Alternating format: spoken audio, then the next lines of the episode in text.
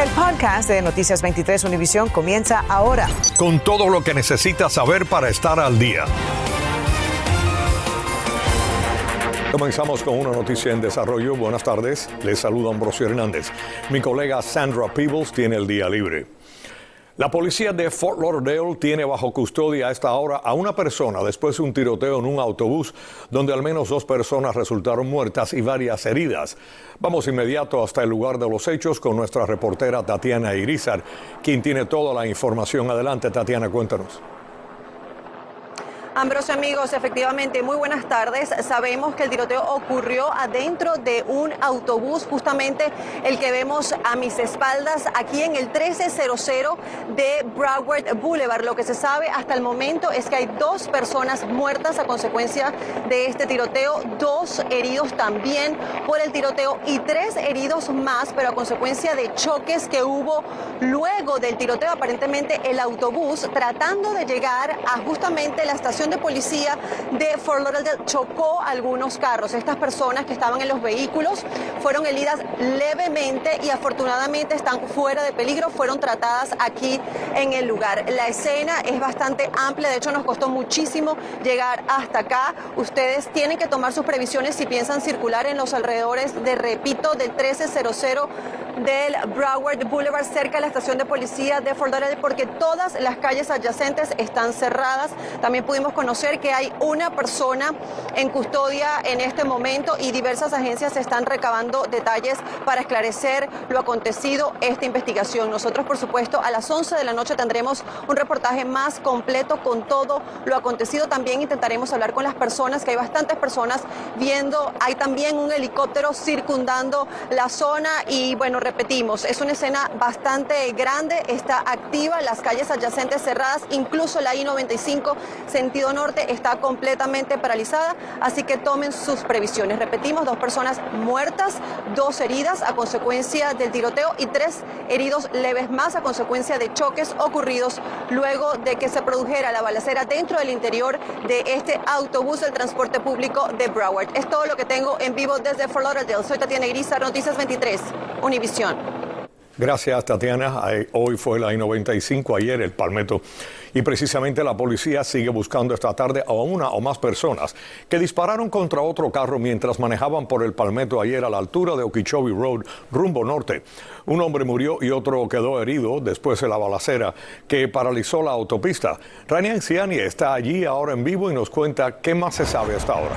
Buenas tardes. Ambrosio, y precisamente ese muchacho que había resultado herido y había sido transportado al hospital Jackson Memorial ya salió de allí y se está recuperando. De hecho, más temprano pudimos hablar con su abuelo y eso lo van a ver más adelante. Del joven que murió también tuvimos más información. Sabemos que aspiraba a ser cantante. Timothy Starks, de 20 años, fue el joven que murió este jueves cuando iba en el puesto de pasajeros de este Nissan rojo, el carro de su amigo Dante Collins Bank, también de 20 años, quien resultó herido de bala y transportado al centro de trauma del Jackson Memorial, acorde con la policía de Miami-Dade. Su abuelo dice que ya regresó a casa con unas vendas en el pecho y el estómago. Estoy molesto por lo que le pasó a mi nieto. Realmente no sé qué fue lo que pudo pasar. Solo sé que regresó herido y se está recuperando. Reportes extraoficiales señalan que se dieron unas 40 detonaciones en la balacera. Noticias 23 confirmó que el hombre fallecido, Timothy Starks, había sido arrestado este martes por posesión de un arma ilegalmente en el área de Opaloca. Ese fue el llamado a Starks para presentarse en corte, pero ya había pagado la fianza para salir de la cárcel de TGK. Alrededor de una hora más tarde se dio la llamada de emergencia de la balacera al carro donde iba el joven y su amigo en el Palmetto y la Okeechobee Road. De acuerdo a la llamada 911, eh, describieron un auto color oscuro que huyó de la escena rumbo norte. Se conoció que Starks era un rapero llamado Baby Sino. Este video musical del joven con unas de sus canciones está disponible en línea. La balacera sembró el pánico en el Palmetto en una hora de importante tráfico y muchos aseguran que es una experiencia que no olvidarán. Cuando de repente siento un estruendo durísimo de unos impactos de bala y luego siento una ráfaga como una ametralladora Bueno, ya lo escucharon, lo que se sabe del carro con uno o varios sospechosos es que se escapó rumbo norte en el Palmetto y que es de color oscuro. La policía de Miami-Dade, por supuesto, continúa investigando el caso. Siguen pidiendo ayuda de la comunidad, cualquier pista o información que tengan para que se comuniquen con la línea de alto al crimen. Es lo que les tengo en vivo desde Jayalía, Rainé Anciani, Noticias 23, Univisión. Gracias, Rainé. Las escuelas públicas de Broward comenzaron a utilizar detectores de metal portátiles, según anunció la superintendente Vicky Cartwright. Las requisas serán realizadas al azar por personal de seguridad capacitado. Cartwright dijo que el objetivo es garantizar mayor seguridad al detectar armas y otros objetos peligrosos y disuadir a los estudiantes de llevar esos artículos al colegio. Las revisiones comenzaron ayer en tres aulas de una escuela de Pembroke Pines. Otro video en las redes sociales está generando controversia por la golpiza que un hombre le estaba propinando a otro individuo en plena carretera aquí en el sur de la Florida. Muchos eh, nos preguntamos hasta dónde podemos ayudar en situaciones como esta. Jenny Padura nos preparó este reportaje hombre descarga toda su ira contra otro en plena US1. Parece que nada detiene la golpiza mientras un chofer graba este video. Cuando nuestros oficiales llegaron a la escena, no encontraron una escena, no encontraron ni víctima, ni agresor, ni otra persona que estaba presente. Por lo que el video que recibió miles de me gusta y comentarios en las redes sociales sirvió solo para eso. Estamos viviendo en la sociedad del espectáculo, en donde todo es un espectáculo, en donde somos eh, periodistas que registramos constantemente cosas, pero no empatizamos con ellos, ¿verdad? Con lo que está sucediendo. La policía reitera que puede ser muy peligroso intervenir en este tipo de situaciones, pero hay cosas que podemos hacer para ayudar y no ponernos en riesgo. En ese caso, lo correcto es lo que estaban haciendo varias personas, que es apretar el, el pito y a la misma vez, hey, para, para, para, estoy llamando a la policía y llamar a la policía. En este caso intervino un hombre que se veía armado y detuvo la trifulca que pudo haber terminado en tragedia. Creo que tenemos que pasar de la acción al diálogo y a la comunicación, porque estamos muy conectados, pero no estamos nada comunicados. Este tipo de enfrentamientos físicos, cada vez más violentos, sobre todo en los colegios, se vuelven virales en las redes sociales, como también las peleas en los establecimientos públicos, donde la reacción casi inmediata de los testigos es sacar el teléfono celular y comenzar a grabar. La ayuda puede venir, pero a través de la operadora del 911. Cuando estén hablando con el 911, da la descripción de la persona inmediatamente. Es decir, esta es la persona, tiene tal cosa puesta y tratar de coger cualquier cosa que no pueda identificar a esta persona. En este caso, ninguna de las dos personas hizo una denuncia a la policía, por lo que las autoridades no pudieron dar con ellos. Otro elemento importante es que como el maletero estaba abierto, el video no captó la chapa. Otro recordatorio, según las autoridades, de los peligros en la carretera. Jenny Padura, Noticias 23, Univisión. Estás escuchando el podcast de Noticias 23, Univisión. Esta tarde la indignación y frustración agobian a decenas de familias cubanas después que se dieran a conocer las sentencias a varios participantes de las protestas el 11 de julio en Cuba. Noticias 23 obtuvo las declaraciones de la madre de un joven que cumplió sus 18 años de edad tras las rejas. Mario Vallejo tiene la historia. Estas imágenes muestran lo que ocurrió el 11 de julio del pasado año en la popular esquina de Toyo en La Habana. Hace unas horas el Tribunal Popular de 10 de octubre hizo públicas las sentencias contra 32 acusados que fueron condenados hasta 25 años en prisión. Uno de ellos es Kevin Damián Frometa Castro, quien cumplió 18 años detrás de las rejas. Y la sentencia se la hace firme con 16 años de privación de libertad. Ha sido terriblemente injusto recibir esta noticia y, y terriblemente doloroso escuchar esta terrible sentencia para mi hijo Kevin Damián Frometa Castro. Aunque el régimen insiste en decir que quienes salieron a protestar son delincuentes, esta madre les respondió. Estoy orgullosa de él y siempre lo voy a estar. Y donde quiera que me pare voy a decir que no es un delincuente, que es un joven muy valeroso. 756 de los acusados continúan en centros de reclusión, 14 son menores de 18 años y 77 mujeres. Aquí queda demostrado que los juicios efectuados todos han sido un circo y han sido amañados. Ha comenzado una campaña a nivel mundial en la que niños de varias partes del mundo difunden sus mensajes pidiendo libertad para los adolescentes que en Cuba han sido sentenciados a largas condenas en prisión. Sí, queremos decirles que ustedes no están solos. Don't feel alone. Ustedes no están solos. Hagan algo por los niños cubanos. Anteriormente, las condenas a los jóvenes habían sido reducidas. Sin embargo, en esta ocasión, la petición fiscal fue superada por la cantidad de años en prisión que determinaron los jueces del municipio 10 de octubre. Mario Vallejo, Noticias 23, Univisión. Gracias, Mario. La crisis política, económica y social en Cuba ha provocado un éxodo masivo, sobre todo de los más jóvenes en la isla, quienes aseguran salir en busca de un futuro económico más próspero y también con libertad de expresión.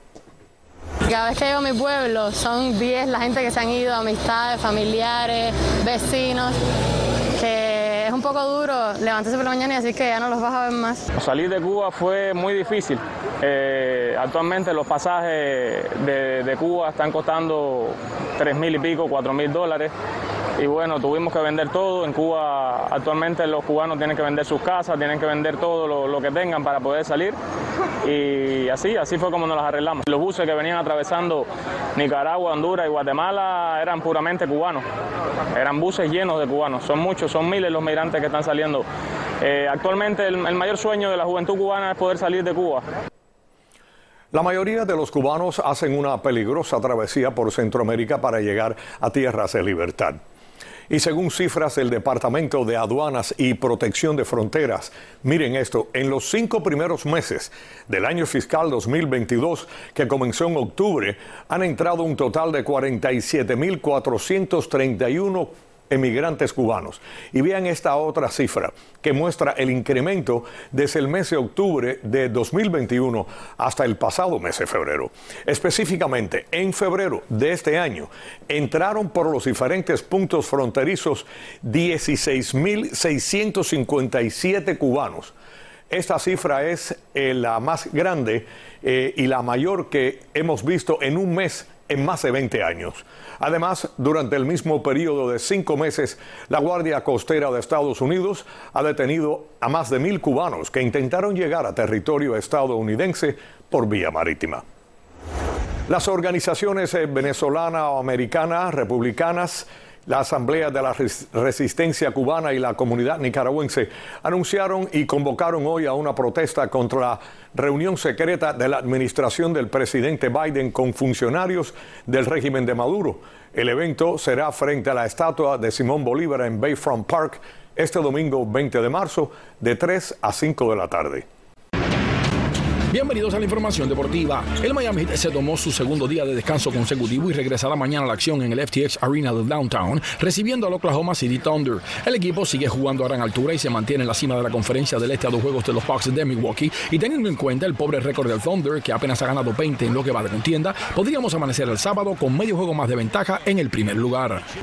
Tras apenas cuatro días de primavera, los Miami Marlins comienzan oficialmente mañana la Liga de la Toronja en partido contra los Nacionales de Washington. El derecho Sandy Alcántara a la lomita en lo que debe ser un ensayo del juego de apertura el día 8 de abril en San Francisco ante los gigantes. El manager Don Marinelli reconoció el lunes cuando se abrieron las puertas del centro de entrenamiento que era evidente que los muchachos se habían estado preparando dada la forma en que llegaron a Jupiter. Los Florida Panthers están en Las Vegas donde hoy a las 10 y 30 se enfrentan a los Golden Knights. El equipo viene de derrotar a los Sharks en San José por 3 goles a 2 y al igual que el Heat se mantiene en la cima de la conferencia del Este con 88 puntos, uno más que los Carolina Hurricanes. Ernesto Clavelo Deportes 23. El nuevo reto en TikTok llamado Orbeez puede causarles problemas a quienes lo intentan, ya que se trata de disparar bolitas de gel con pistolas de juguete y en ocasiones las personas son impactadas en áreas sensibles como la boca o los ojos. Además pueden enfrentar cargos si la persona afectada presenta una denuncia, según dijo la policía.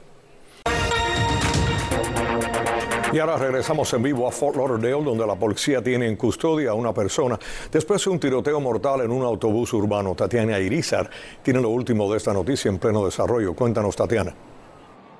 Ambrosio, amigos, efectivamente pudimos confirmar, la policía de Fort Lauderdale confirmó que la persona que tiene en custodia es el sospechoso, el presunto pistolero que abrió fuego dentro de este autobús que vemos a mis espaldas en el 1300 del Broward Boulevard. También la policía confirmó que están cerradas las cuadras desde el 1100 al 1400 del Broward Boulevard, así que tomen sus precauciones. Repetimos, dos personas murieron, dos personas más resultaron heridas a consecuencia de este tiroteo y tres personas heridas más, pero a consecuencia de los choques que eh, ocurrieron luego de que comenzara esta balacera dentro del autobús. Aparentemente el conductor del autobús llegó a la estación de policía de Fort Lauderdale para pedir ayuda.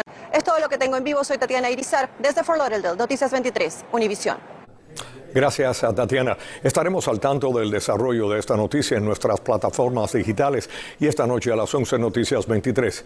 Y ahora en otras informaciones, escuchen esto. Los establecimientos AutoZone están retirando del mercado las botellas etiquetadas como Shop Pro RV and Marine Antifreeze. Esto debido a que se llenaron con un producto que contiene metanol. Las botellas no tienen la advertencia obligatoria para productos que contienen metanol, incluyendo que los vapores son dañinos y que puede ser fatal o causar ceguera si se ingiere. Entre tanto, la compañía Physicians Care está retirando su marca de aspirina, así como Extra Strength Pain Reliever ibuprofen, medication station, strength non-aspirin y también multipack. Esto debido a que los envases no están a prueba de niños, lo que representa riesgo de intoxicación si un menor los consume. Puede devolver el producto a donde lo compró para una devolución de su dinero. Y les recordamos que este domingo 20 de marzo se realizará la carrera de 5 kilómetros de los Tres Reyes Magos. El evento es a las 8 de la mañana en la ciudad de Doral. El alcalde Juan Carlos Bermúdez y la alcaldesa de Miami-Dade, Daniela Levin Cava, estarán presentes. Acabas de escuchar el podcast de Noticias 23 Univisión. Puedes descubrir lo mejor de los podcasts de Univisión en la aplicación de Euforia o en univision.com diagonal podcasts.